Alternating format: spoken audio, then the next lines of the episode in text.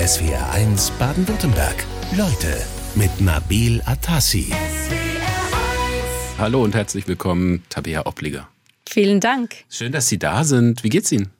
Sehr gut, ein bisschen kalt hier, anderes Wetter als in Tel Aviv momentan, aber auch schön, vor allem mit dem Schnee und den, der Weihnachtsstimmung, die man auch nicht hat in Israel. Ja, da geben Sie schon den Hinweis, äh, Sie sind immer viel unterwegs und Sie leben in Israel und da kommen Sie jetzt auch gerade her. Und wenn ich Sie jetzt so, so vor mir sehe, dann sehen Sie eigentlich aus, als kämen Sie gerade so ein bisschen aus dem Sommer und wundern sich über die Kälte. Ist es so? Genau, das ist so.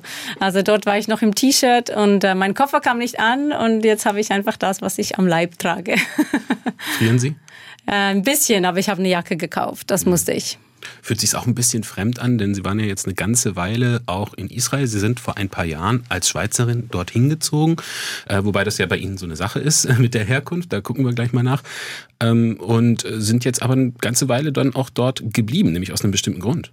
Genau, wir haben ein Sozialunternehmen gegründet, sind vor achteinhalb Jahren von der Schweiz nach Israel ausgewandert, kann man nicht wirklich sagen, weil wir sind, jedes Jahr müssen wir ein Visa beantragen. Wir sind, haben keine jüdischen Wurzeln, von daher ist es nicht wirklich eine Auswanderung, aber jetzt schon so lange dort und fühlen uns nun dort zu Hause. Mhm.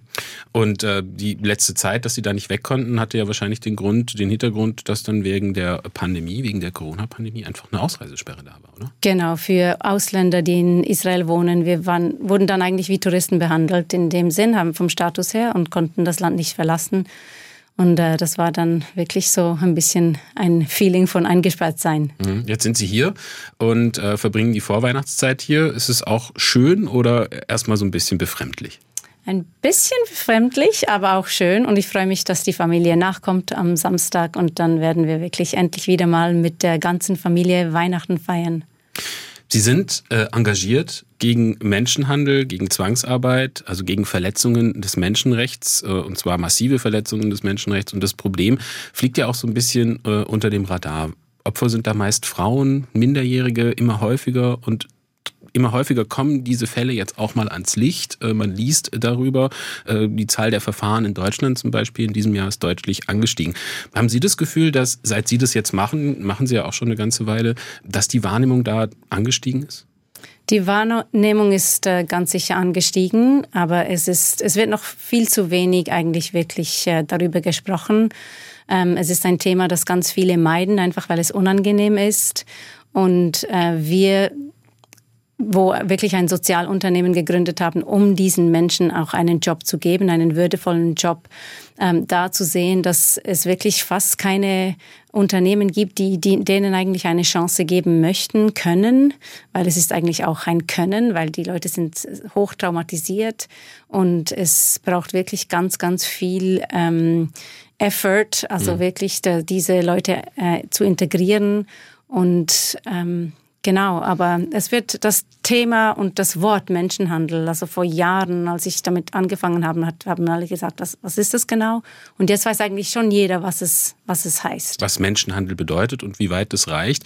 Äh, wie sind Sie denn selber mit diesem Thema in Berührung gekommen, sodass Sie sich jetzt wirklich auch eigentlich mit Ihrer gesamten Lebenszeit, äh, zumindest was die Arbeit angeht, dafür äh, engagieren? Ja, es gab so ein Schlüsselerlebnis, wo ich einer Prostituierten wirklich in die Augen geschaut habe. Sie hat mich angesprochen. Ich hatte damals meine Tochter in, in so einem ähm, Tuch einge eingewickelt und die, ich war in Zürich unterwegs.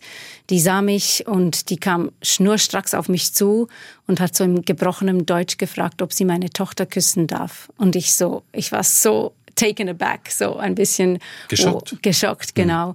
Und ähm, konnte aber nicht anders als die Muttergefühle haben eigentlich gewonnen und ich habe sie einfach in den Arm genommen und sie hat geweint und sagte mir, ich bin hier verschleppt worden, ich habe drei Kinder zurück in äh, Südamerika und ich weiß gar nicht, wo sie sind und mir wurde ein Job versprochen und und es war wirklich, es war so ein Moment, das kann man nicht nicht mehr vergessen. Die Begegnung mit einer Prostituierten im Zürcher Rotlichtviertel, das war ihr Schlüsselergebnis, Erlebnis, äh, Tabia Obliger in SWR1 Leute. Was ist danach passiert, als Sie, was hat das bei Ihnen ausgelöst, als Sie äh, mit Ihrem Kind auf dem Arm diese wirklich bedauernswerte Person auch getroffen haben? Ja, plötzlich hatte, hatten die Statistiken, die ich äh, eigentlich mir schon äh, mich darüber informiert hatte. Also man, das Interesse war schon da. Genau, das Interesse war schon da. Ich hatte schon viele Dokumentarfilme geschaut. Ich hatte gehört, das war vor etwa fast zehn, elf Jahren. Da war ähm, 27,5 Millionen Menschen, die in Menschenhandel sind, war das die eine UN-Statistik. Es war, waren irgendwie 14.000 in, in Zürich selbst Prostituierte, die Zwangsprostitution ähm, betreiben, betrieben. Und dann diese Zahlen machen einfach, die hört man und dann denkt man, ja, was kann ich schon tun?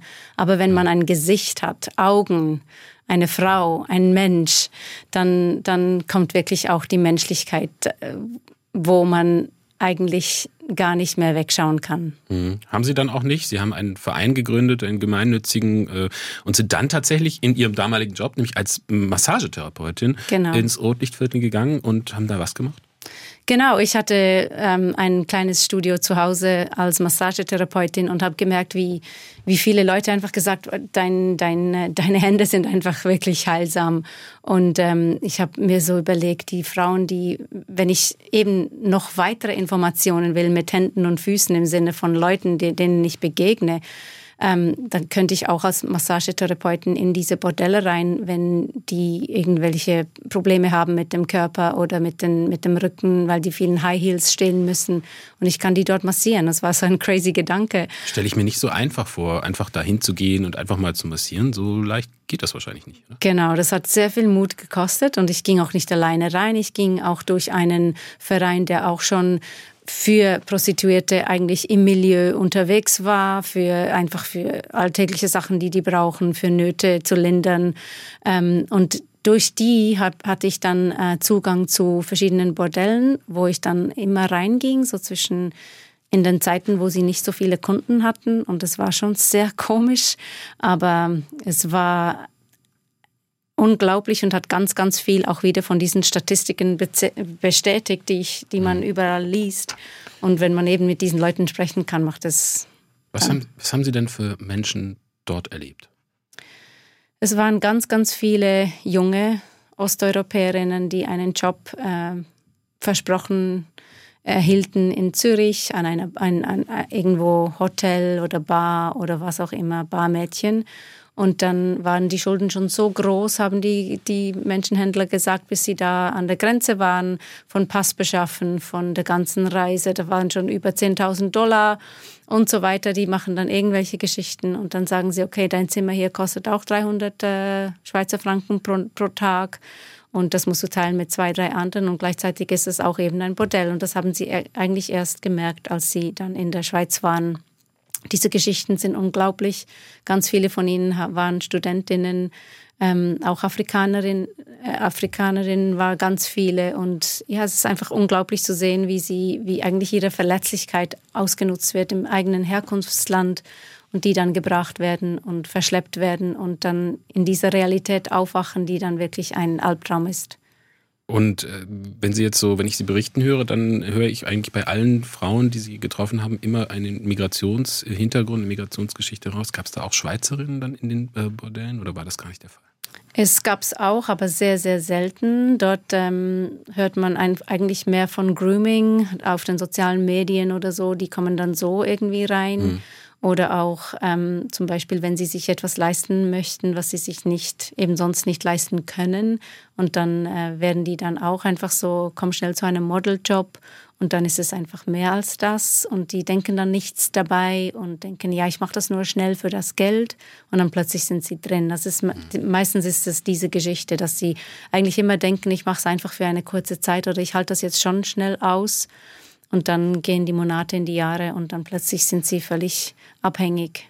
Tabea Obliger in SWR 1, Leute. Sie hat mit ihrem Verein Global Act als Massagetherapeutin dann ehrenamtlich äh, im Zürcher Prostituiertenmilieu Massagen angeboten. Frau Obliger, welche Form der Illegalität haben Sie da erlebt? Sie haben es ja vorhin schon so ein bisschen angerissen, dass das wirklich Frauen sind, natürlich zum Großteil Frauen in Zürich, die von äh, Menschenhändlern wirklich mh, strukturiert und systematisch betrogen werden.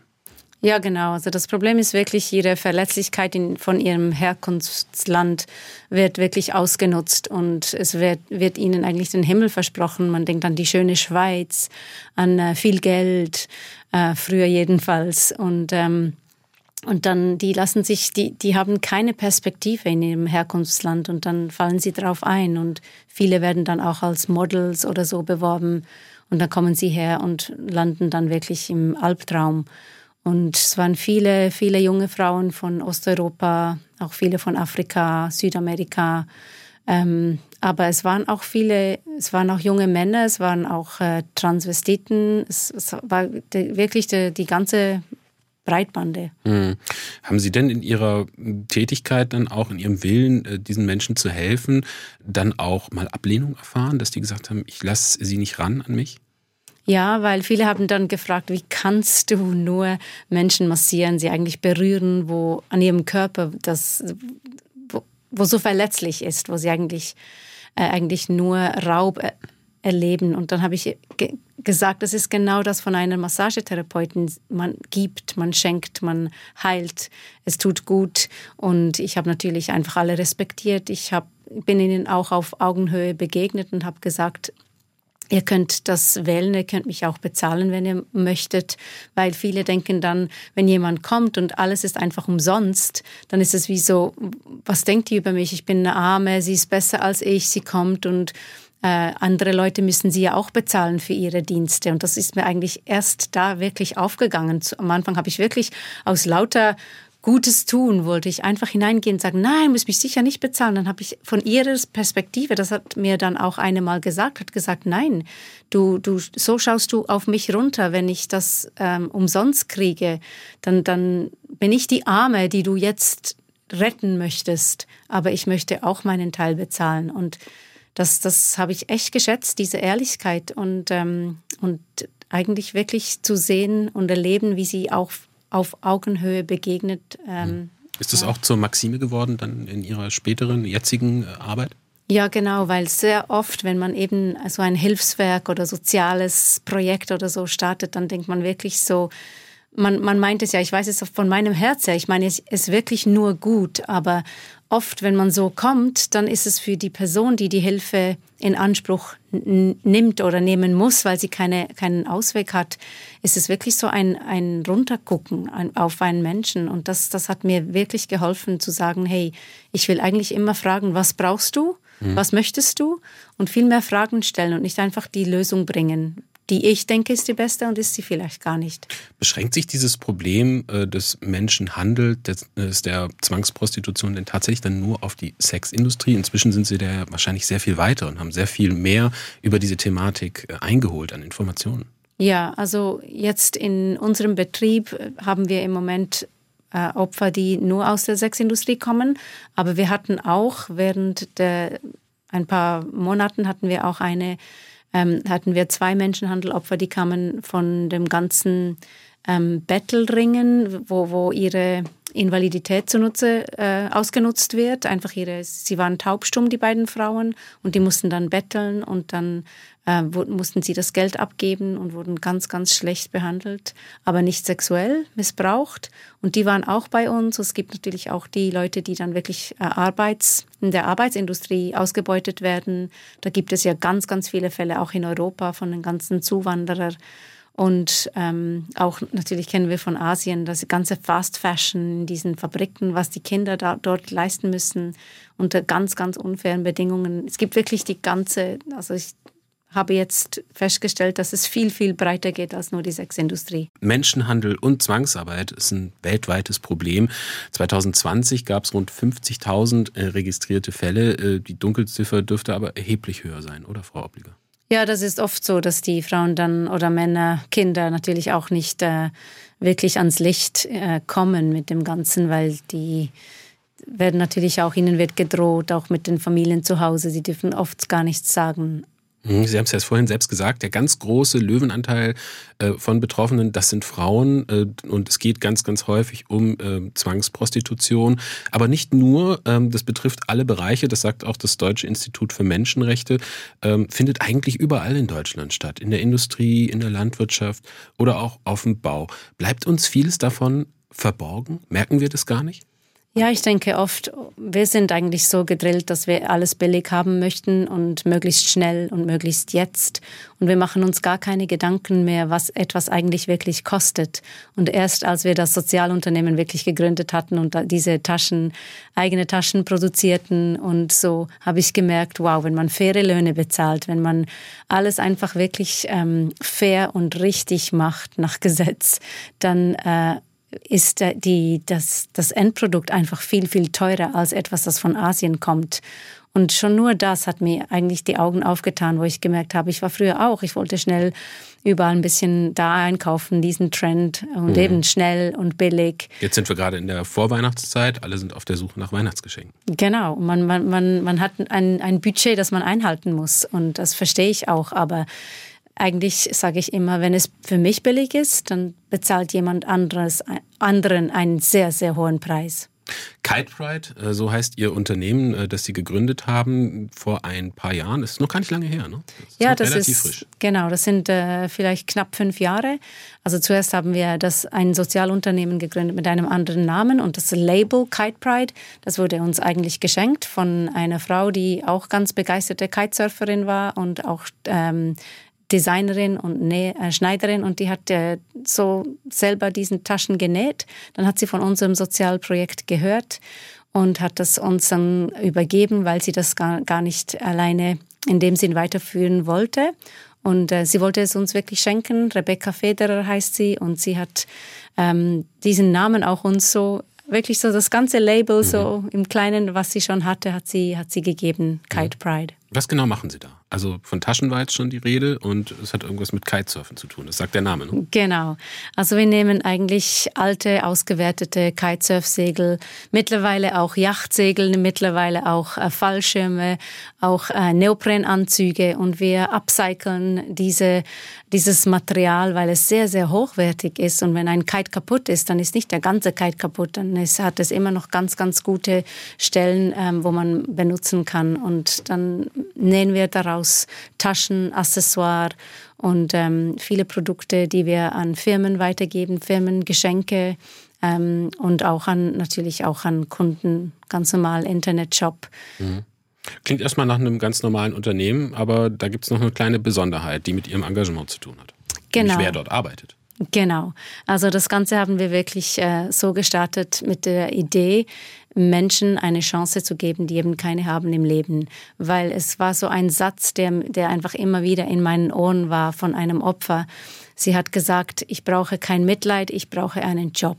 Aber wer gibt diesen Leuten einen Job mit diesem Hintergrund, mit diesem Trauma, mit äh, einem Lebenslauf, der ziemlich leer steht, überall Lücken hat, weil niemand schreibt dort drin, dass man von da bis da als Prostituierte oder zwangsprostituiert wurde. Mhm. Und äh, die Leute werden oft dann nicht voll und ganz wieder integriert in die Gesellschaft. Und als ich mich mit dem ganzen Thema auseinandersetzte, ähm, habe ich gemerkt, dass es zwar viele Schutzhäuser gibt, aber es gibt keine Firmen, die die Leute wirklich anstellen. Frau Obliger, Sie haben ein Unternehmen gegründet, in dem Sie Menschen ausbilden, die von Ausbeutung, Zwangsprostitution und Menschenhandel betroffen sind. Warum haben Sie genau diese Form des Engagements gewählt? Ja, da gab es äh, Schlüsselerlebnisse, die ich eben schon vorhin erzählt habe. Wirklich, ich sage immer mit solchen Themen, ähm, wenn man die Zahlen äh, hört, die Statistiken, dann denkt man, das kann ich schon tun. Aber wenn man einem Menschen begegnet und es reicht wirklich, einem Menschen tief in die Augen zu schauen und so einen Satz zu hören wie, ich brauche kein Mitleid, ich brauche einen Job, und ich habe einfach in, in meinem ganzen Werdegang, sage ich mal, von, von meinem Engagement, ähm, ich habe wirklich dort angefangen, wo ich in Bordells ging, bis hin zu eben am Schluss von der ganzen Kette, sage ich mal, von Menschen rausholen, habe ich gemerkt, dass es wirklich viel zu wenige Arbeitsorte gibt für Menschen, die dann eben wirklich es schaffen, den Ausweg schaffen und sagen, ich will arbeiten, aber jetzt will mich niemand mit meiner ganzen Vergangenheit. Und das war das ganze ähm, Ziel eigentlich von, von diesem Unternehmen war, diese Menschen mhm. anzustellen. Aber Sie hätten sich ja auch in eine Organisation zum Beispiel einklinken können, haben sich stattdessen entschieden, wirklich diesen praktischen Weg zu gehen, der ja deutlich äh, steiniger ist, nehme ich mal an. Ähm, Ihr formuliertes Ziel ist innerhalb von drei Jahren, 2021 haben Sie, glaube ich, damit angefangen, insgesamt 100 Menschen auszubilden und an Firmen zu vermitteln. Wie viele sind es bis jetzt? Ja, wir haben, wie gesagt, einfach zuerst mit diesen Sozialunternehmen selber angefangen und haben gemerkt, da können wir, da kommen wir eine, eine Grenze, wie viele Leute wir wirklich ausbilden können, wie vielen Leuten wir eine Chance geben können. Und man, es sind wirklich bedenklich wenige, wenig Zahlen. Und ähm, es geht zwar immer um einen Menschen, sage ich, auch nicht um Zahlen, aber trotzdem, wenn man sieht, dass es noch 14.000 gibt, die man, die keinen Job haben und einen möchten, dann hat, wenn man 20 anstellt, dann merkt man auch, das geht ein bisschen lange, bis die da alle draußen sind. Mhm. Und dann haben wir mit diesem Projekt angefangen, wo die israelische Regierung dann auch dazu kam, ähm, das Ministry of Welfare, Ministry of Health und ähm, Ministry of Work Integration und die haben jetzt äh, 50 Prozent vom Budget, von den Kosten übernehmen die und das Ziel ist, wie gesagt, diese Leute dann eins auszubilden. Alle drei Monate haben wir zehn neue Leute, das heißt im nicht ganz alle drei Monate, wir haben auch ein bisschen eine Pause, aber das sind etwa 30 bis 35 Leute pro Jahr, mhm. wo wir da ausbilden und dann eigentlich an Friendly Employers, so ein Netzwerk ähm, gegründet haben, wo wir diese Friendly Employers suchen und ähm, die die dann aufnehmen in ihre in ihre Firma. Also das verstehe ich so. Äh, Friendly Employers sind äh, Firmen, die bereit sind, dann die von ihnen ausgebildeten Kräfte dann bei sich anzustellen. Dauerhaft. Genau. Genau.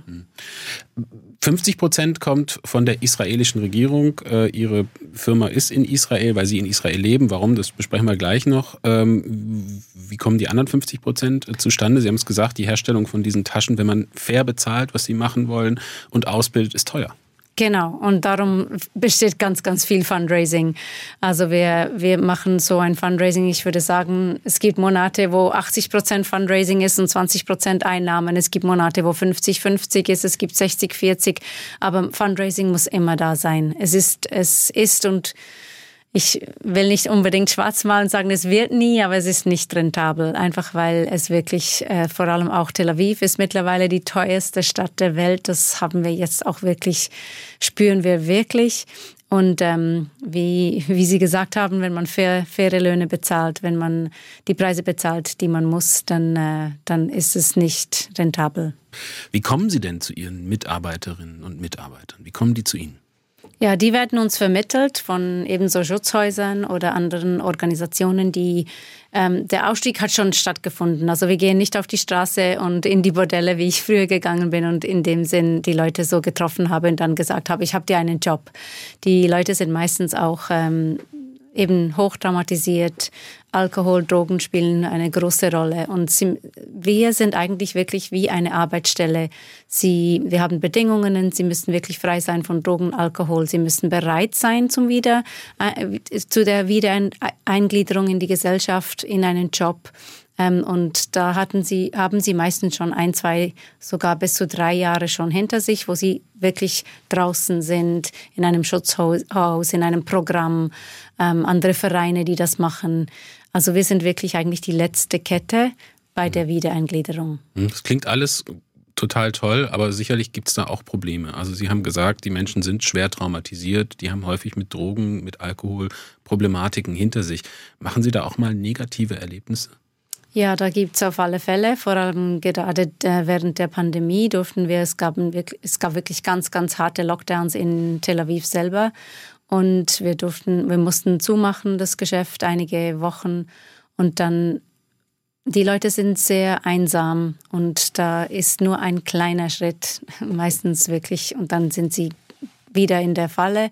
Mhm. Vor allem Drogen, Alkohol, das ist immer wieder ein Thema. Wir haben auch so wirklich zwei ähm, gehen lassen müssen, dann müssen sie wieder in die Therapie und können erst wiederkommen, wenn sie wirklich wieder sagen, ich will wirklich aufhören und, und frei werden und auch arbeiten können, weil wir sind, wie gesagt, ein Unternehmen, wir produzieren Taschen für Kunden, das muss, das muss raus, die Lieferung. Das sind auch Aufträge, ja. Mhm. Genau, wir haben Aufträge und, ähm, und darum haben wir auch mit diesem zweiten Projekt angefangen, wo wir gemerkt haben, vielleicht brauchen die einfach ein bisschen mehr Zeit, Ausbildung, das ist dann eher ein Kurs, den Sie betreten. Da gibt es auch mal Momente, wo sie nicht auftauchen, weil da, da muss man einfach dem nach. Die, sie werden dann betreut immer noch von Psychotherapeuten, von ähm, von verschiedenen Therapeuten im ganzen sozialen Bereich. Wie gehen Sie denn damit um? Also Sie sind ja dann wahrscheinlich, Sie leiten ja das Unternehmen, das heißt, Sie haben auch Ziele, Sie müssen dann auch produzieren. Ähm, kommt man da ein bisschen von diesem äh, guten Willen, äh, Menschen zu helfen, auch manchmal so in so ein bisschen einen praktischen Modus und wird etwas strenger? Ja, es, ich sage immer, es ist wie eine Familie leiten. Ich selber bin auch Familienfrau. Ich habe drei Kinder, sind mittlerweile alle Teenies und ähm, ja, da braucht es wirklich die Disziplin und das ist ja, das ist ja die, das zeigt ja auch, dass man wirklich die Kinder liebt. Also die brauchen Grenzen, die brauchen wirklich Regeln und äh, die können nicht machen, was sie wollen und das, diese Rolle nehmen wir auch wirklich ein. Sie sagen mir auch auf Hebräisch so Ima, Shelabait äh, heißt eigentlich die die Mutter im Haus und ja, da muss man wirklich auch, die, die, sie müssen die Grenzen spüren. Die können nicht einfach machen, was sie wollen. Mhm. Sie sind dahingehend ganz gut ausgestattet, denn Sie kommen selbst aus einem sehr strengen Elternhaus.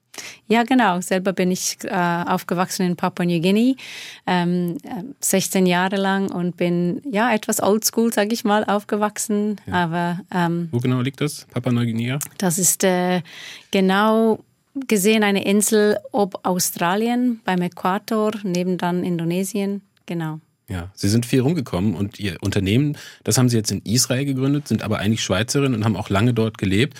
Ähm, warum Israel? Ja, das ist eine gute Frage. Äh, als wir das die Idee hatten mit dem Sozialunternehmen, dann haben wir einfach äh, viel mit Leuten gesprochen und mein Mann war einfach äh, alleine unterwegs nach Tel Aviv, er ging mit Freunden hin und dann beim Anflug hat er einfach so gespürt, hey, das ist, das ist unsere Stadt, das ist, da, da, da, da will ich hin. Ähm, er hat sich eben, wie, wie ich äh, kurz angetönt äh, habe, er hat, er ist dann auch an Bord gekommen mit dem ganzen Projekt mhm. und, ähm, und er kam dann zurück und hat gesagt, hey, das ist unglaublich, das Thema Menschenhandel ist da auch ganz groß. Es ist eine sehr innovative Stadt. Ähm, Startups sind sehr ähm, groß geschrieben. Äh, kommen wir gehen nach Tel Aviv. Das war aber dann nicht so einfach. Wir haben keine jüdischen Wurzeln. Wie kommt man zu einem Visa? Frau Bliger, durch das Aufwachsen in unterschiedlichen Ländern haben Sie da eigentlich Ihre feste Ortsbindung da komplett verloren, weil ich habe vorhin zugehört, wie Sie nach Israel gegangen sind, im Landeanflug mal kurz so ein Gefühl zu haben, dass es ein guter Ort ist und dann die ganze Familie umzuziehen, das ist nicht jeder Frau's Sache, würde ich sagen. Ja, das stimmt. Ich habe ganz sicher ganz viel Flexibilität mit auf den Weg äh, gekriegt. Und wenn man meinen Lebenslauf selber anschaut, wenn ich mich äh, bewerbe, dann äh, habe ich irgendwie acht Schulen, verschiedene Schulen und immer wieder ein Landeswechsel. Wir gingen immer hin und her. Und äh, somit, ja, habe ich ganz viel Kultur in mir drin. Man, man nennt uns auch Third Culture Kids. Drittkulturkinder, was bedeutet das? Dass man eben eine dritte Kultur in sich trägt. Man trägt die eigene, wo man eigentlich gebürtig ist, Schweizerin. Und dann bin ich in Papua New Guinea als Schweizerin aufgewachsen, also hat man ein bisschen von Papua New Guinea. Und, ähm, und trotzdem ähm, kreiert man dann wie eine eigene Kultur, wie man mit dem Ganzen äh, sich auseinandersetzt. Jetzt mit Ihrem Engagement, äh, Ihre, sage ich mal, etwas ungewöhnliche Lebensgeschichte, bringt die Ihnen äh, in dem Zusammenhang was? Also können Sie daraus schöpfen? Ja, also wir leben von, auch von Fundraising, wie ich das äh, auch äh, mhm. gesagt habe. Beantwortet nämlich auch die Frage, die sich sicher viele stellen, wovon lebt die Frau? Ja, genau. Also wir, wir machen Fundraising. Wie gesagt, wir haben einen Verein, eigentlich zwei Vereine. Einen Verein in der Schweiz, den, den habe ich zuerst gegründet. Und der, einen zweiten Verein in Israel selber, der kümmert sich vor allem um den sozialen Aspekt von allem, was wir betreiben. Und dann haben wir das Unternehmen. Und das Unternehmen ist eigentlich ähm, die zwei Vereine, die sind die Eigentümer des, der, des Unternehmens. Wir mhm. haben keinen Investor. Mhm. Ich sage immer so, so Investoren, die werden das, das, das, die sehen da in dem Sinn rein finanziell nichts. Aber Sie haben ein ausgeprägtes Gerechtigkeitsgefühl mitbekommen. Sehe ich das richtig? Ja, ganz sicher. Was treibt Sie an? Ähm, ich glaube wirklich so ein Satz, den mein Vater mir immer gesagt hat, hat, wenn ich gesagt habe, that's not fair, es ist nicht fair, dann hat er immer gesagt, life's not meant to be fair. Aber mit den Karten, die dir ausgeteilt werden, mit denen musst du einfach dann möglichst fair dann selber ähm, in, im Leben zurechtkommen. Und ich, ich, ich sehe das eigentlich als jedermanns Verantwortung, sich für die, denn eigentlich liebe deine Nächsten wie dich selbst. In seinem Kreis sich zu engagieren. Sie sind ein Familienmensch, Sie kommen aus einer großen Familie und Sie haben auch drei Kinder. Wie bringen Sie denen denn Gerechtigkeit bei? ich versuche einfach vorzuleben. Ich sage immer, vorzuleben bringt viel mehr als viele Worte. Und äh, ich glaube, indem, dass sie das Ganze mitkriegen, was wir da auf die Beine gestellt haben, wie die Leute uns ähm, sehen in Israel selber. Hm. Ähm, und jetzt, ja, das, das bringt ihnen am meisten bei. Sie sehen sich mit Ihrem Unternehmen als letztes Glied in einer Hilfekette, um Menschen mit einer Geschichte von Zwangsprostitution zum Beispiel oder Menschenhandel Opfer wieder in den Arbeitsmarkt zu integrieren. Jetzt äh, fragt Stefan aus Schorndorf, einer unserer Hörer, ähm, ich höre gerade von diesem tollen Projekt, in den Arbeitsmarkt zu integrieren, Zwangsprostituierte, und er fragt sich jetzt, ob man damit nicht Zwangsprostitution, äh, ob man das damit überhaupt bekämpfen kann, denn im Rotlichtmilieu wird doch jede Prostituierte, die man rausholt, einfach durch eine neue ersetzt. Das stimmt. Das, das ist leider wirklich so. Und äh, ich, es ist auch so, weil viele Leute haben mich auch gefragt. Ich habe gesagt, dass ich in äh, Bordelle reinging und Prostituierte massiert habe und auch rausgeholt habe. Und viele haben gesagt, warst du da nicht in Gefahr? Und ich habe gesagt, ja, das ist einfach so schlimm. Die fischen einfach im nächsten Teich und dann holen sie sich einfach wieder den nächsten. Es ist wirklich ein Objekt, das gehandelt wird. Das kann x-fach gehandelt werden und das ist das Traurige. Aber ich sage, man, man setzt doch ein Zeichen und für diesen Menschen macht es etwas aus. Und ähm, ich sage immer, wir alle haben eine Mutter. Nicht jeder hat eine Schwester, aber alle haben eine Mutter, sonst wären wir nicht hier. Und wenn wir unsere Mutter vor Augen haben, die das machen müsste, dann würden wir alles tun, um sie davon abzuhalten. Und das, das muss meine Perspektive sein jeden Tag. Ich muss den Menschen sehen. SWR1 Leute, heute Vormittag mit Tabea Aubliger, Sozialunternehmerin. Und Frau Aubliger, Sie bekommen äh, Post von unseren Hörern, von Matthias aus Möglingen. Der findet es eine ganz tolle Arbeit, äh, die Sie machen. Er ist selbst ehemaliger Suchtkranker, hat ebenfalls als Arbeitsbetreuer in einer sozialen Einrichtung gearbeitet und weiß, wie herausfordernd diese Arbeit ist und wie sie gleichzeitig belohnt wird. Schöpfen Sie da auch äh, sowas draus? Also fühlen Sie sich da auch belohnt mit Ihrer Arbeit, auch wenn es sag ich mal, ohne das jetzt werten zu wollen, klein-klein ist? Ja, absolut. Also die Menschen, die da wirklich, äh, würde ich sagen, ganz heil werden bei uns und in der Arbeit selber oft da sitzen und sagen, wow, ohne diese Arbeitsstelle hier hätte ich wirklich äh, nicht rausgefunden und nicht äh, ähm, hätte ich keine Perspektive und diese Hoffnung in den Augen zu sehen und die Menschen zu erleben, die wirklich zur Familie werden, das ist das, der, der größte Lohn. Hm. Was haben Sie denn in Ihrer Zeit als engagierte Frau gelernt über die Welt? Also warum tun Menschen Menschen solche Dinge an? Demütigung, Entrechtung, Unterdrückung, Zwangsprostitution. Warum machen Menschen sowas?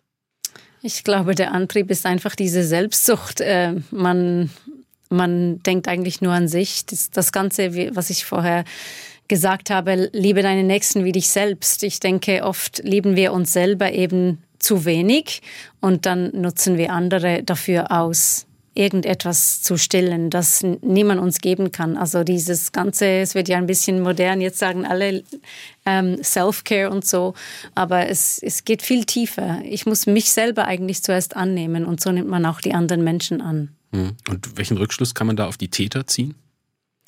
Ich glaube, die haben eben das selber nie gelernt und auch nie wirkliche Liebe erfahren. Hm. Sie machen, äh, haben den Einzelnen, die Einzelne im Blick äh, mit Ihrem Unternehmen, indem Sie Menschen ausbilden und versuchen, in den Arbeitsmarkt zu integrieren. Ähm, es gibt aber natürlich auch noch ganz große Zusammenhänge. Ähm, zum Beispiel war Inge Bell, äh, stellvertretende Vorsitzende von Terre de Femme, mal bei uns in der Sitzung, Sendung. Ähm, und die hat zum Beispiel das nordische Modell des Sexkaufverbots mal ins Spiel gebracht. Irland, Island, Kanada haben das zum Beispiel eingeführt und das ist auch ein Modell, das hat viele Kritiker. Wie kann man denn diese Zwangsprozesse Prostitution vielleicht auch mal ein bisschen globaler angehen? Ja, also das ganze Modell wurde interessanterweise auch in Israel jetzt kam durch. Und ich sage immer, es kann noch, es ist kein Gesetz ohne ähm, Endorsement. Wie sagt man Endorsement? Äh, indem man es wirklich äh, umsetzt. Und, äh, und das ist oft das Problem. Ich glaube, dass das Problem wird so nicht gelöst. Es ist ein Ansatz, aber dann müssen, müssen wirklich alle mitspielen. Und auch in Israel kam das Gesetz, wie gesagt, durch, aber es gibt immer noch Prostitution. Und ich glaube, es geht wirklich um das Umdenken, um die ganze Moral, um, um das Ganze. Der Mensch muss einfach umdenken lernen und der, ein bisschen weiter schauen als nur sich selbst. Hm. Wenn ich jemand ausnutze, will ich das? Also was ich anderen antue, möchte ich das selber an mir erleben und einfach die Augen offen haben und schauen, ist jemand, macht jemand etwas freiwillig oder eben nicht. Mhm. Aber oft schauen wir gar nicht hin. Wenn man jetzt ins Engagement geht, äh, man kann es ja auf der gesetzlichen Ebene machen, mit zum Beispiel äh, Gesetzen oder Prostitution in die Illegalität oder aus der Illegalität nehmen. Äh, wenn man ins Einzelne guckt, wie wichtig finden Sie Ehrenamt? Also Ehrenamt ehrenamtliches Engagement. Das ah, ist ja, ja, eigentlich zwangsläufig das, was wir genau. brauchen.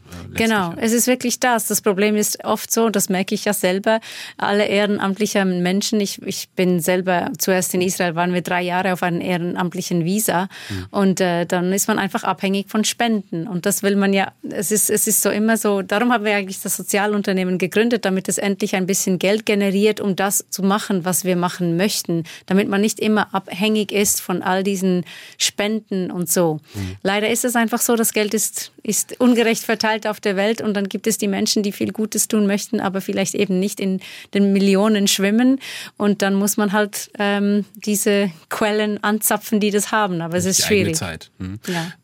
Sie haben jetzt Ihr Sozialunternehmen, das äh, beschäftigt Sie wahrscheinlich sehr. Äh, kommt äh, in Zukunft jetzt noch was Neues von Ihnen oder sind Sie erstmal ausgelastet? Ja, im Moment bin ich äh, ziemlich ausgelastet, aber wir sind schon immer auf dem ganzen, auf dem ganzen Journey, sage ich jetzt mal, von diesem Sozialunternehmen haben wir immer wieder Wegweichungen gemacht, angepasst. Jetzt mit diesem zweiten Projekt, das viel mehr auf das schaut, dass man die Leute nicht bei uns integriert, bei unserer äh, Werkstatt, bei Kite Pride, sondern eben andere friendly Employers ähm, Ausschau hält nach denen und dann auch, das könnte wirklich ein globales Modell werden. Aber ich denke, wo man auch ansetzen muss, ist, ähm, damit man wirklich von den Ämtern mehr Geld dafür kriegt und mehr Budgets freigesetzt werden für das, ist mal dem, dem ganzen Staat zeigen, was diese Leute auch ihnen kosten. Schon nur Gesundheitssystem, äh, dem ganzen Gesundheits- und Sozialsystem, wie fest die äh, das belasten, wenn niemand ihnen einen Job gibt. Und einfach auf dieser Skala, denke ich, kann man auch noch ganz viel machen. Also es ist noch viel zu tun und ich drücke Ihnen dafür die Daumen, wünsche eine schöne Weihnachtszeit in der Schweiz. Tabea Obliger, vielen Dank für Ihren Besuch in SWR1 Leute. Vielen Dank. SWR1 Baden-Württemberg. Leute, wir nehmen uns die Zeit.